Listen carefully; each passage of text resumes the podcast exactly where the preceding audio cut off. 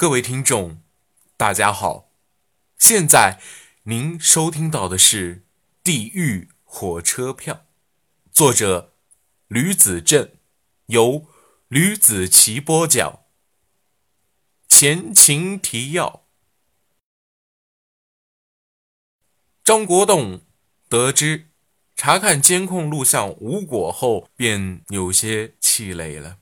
但是突然得到了一个好消息的是，他们抓到了一个嫌疑人，此时正在审讯室。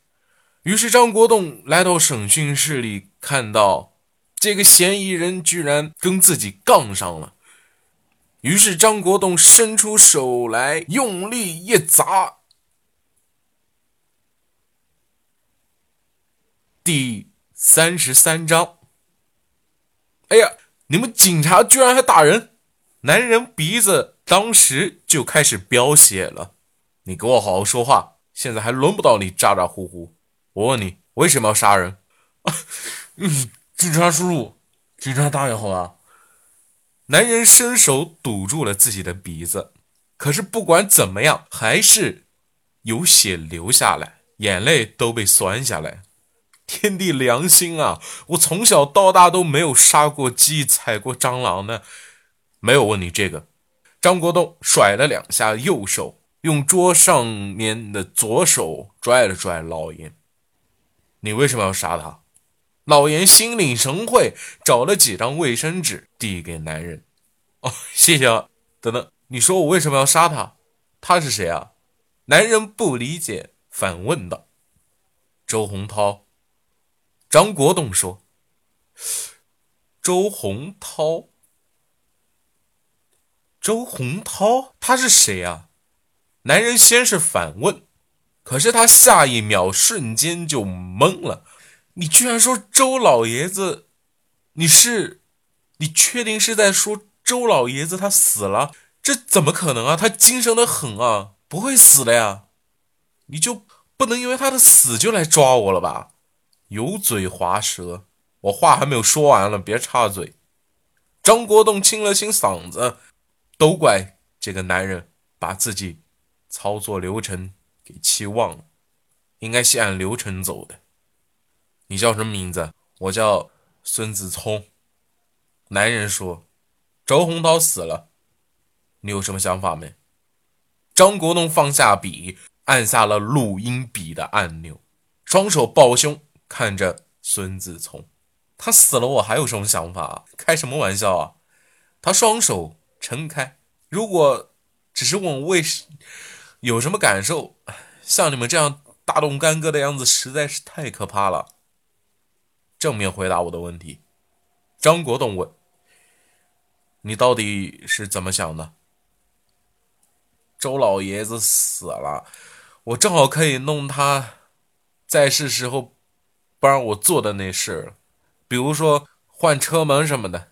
孙子聪说：“对，你就是为了换车门，所以杀了周洪涛，是不是啊？你对这件事有没有什么狡辩的想法？”张国栋问：“警察先生，我曾经说过啥？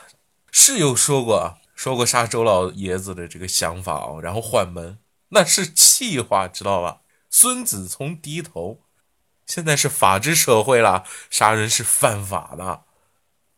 张国栋又问：“你还记不记得因为什么事情吵起来的？不就是那个当时我想换车门啊，车库的车门，可是老头子居然一直不同意我这么做，我又不拆，只是调整一下，他就再三阻挠，还打我。当时那么多人，我又不能还手。”所以就骂他了。孙子聪说：“我不管你骂了周鸿涛什么，我就问你，当时你说过一些话，现在还记不记得？”张国栋说：“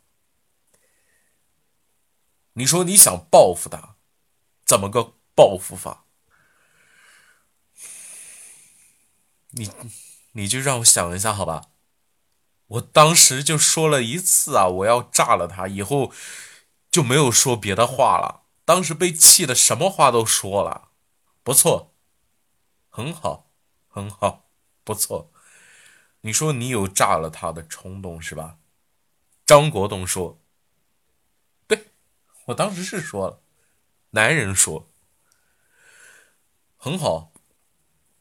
今天上午十点左右，周洪涛死在了小区门口，原因是被人用特殊手段给炸死的。死者生前和人仇恨非常少，目前就只找到了你。”而且你和他结仇，距今也是十分的近，我们无法排除你是不是杀人凶手。张国栋的声音瞬间高了八度。你认为杀了人可以逍遥法外了吗？啊！张国栋一吼，当时孙子聪就傻了。警服的震慑力已经厉害的要命，加上这声吼声，孙子聪身子都抖成了筛糠了。之前一副天不怕地不怕的表情一扫而空，孙子聪当时脸色就不好看了，脸憋得通红，当时也顾不得自己鼻子还在淌血，噌的一下站了起来。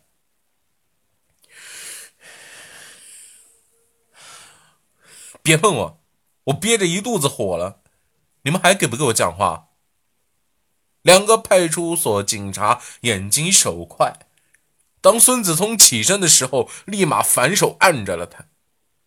孙子聪动弹不得，狂吠道：“你们凭什么抓我？我压根就不知道老骨头他死了，你们这是想屈打成招是吗？